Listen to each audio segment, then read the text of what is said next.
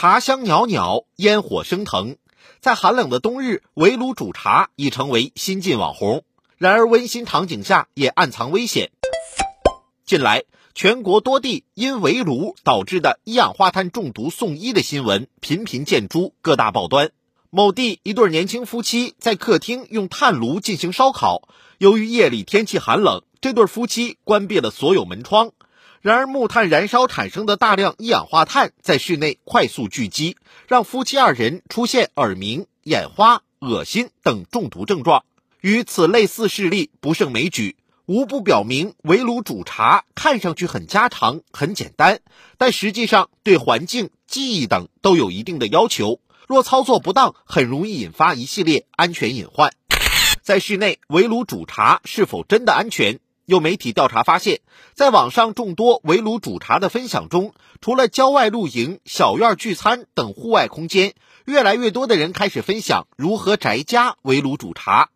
有的邀请好友来到家中，有的一家三口围炉而坐。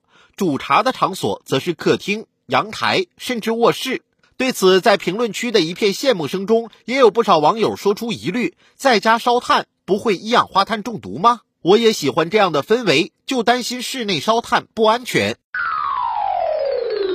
网友的担心不无道理。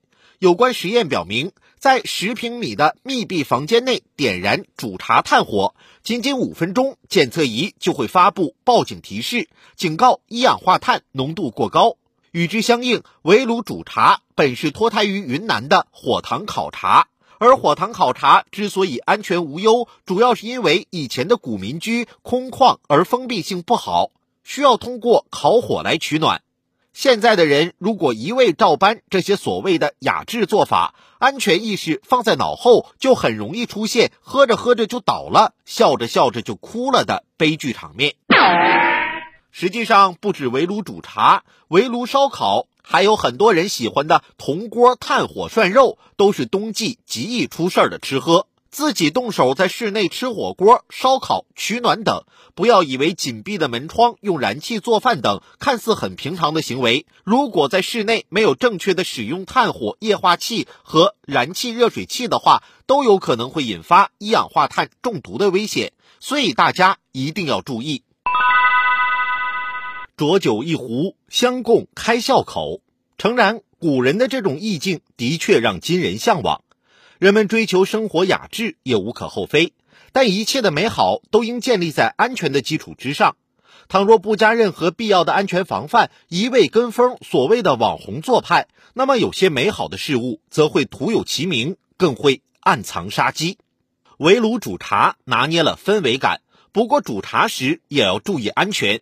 一定要选择围炉煮茶的正确打开方式。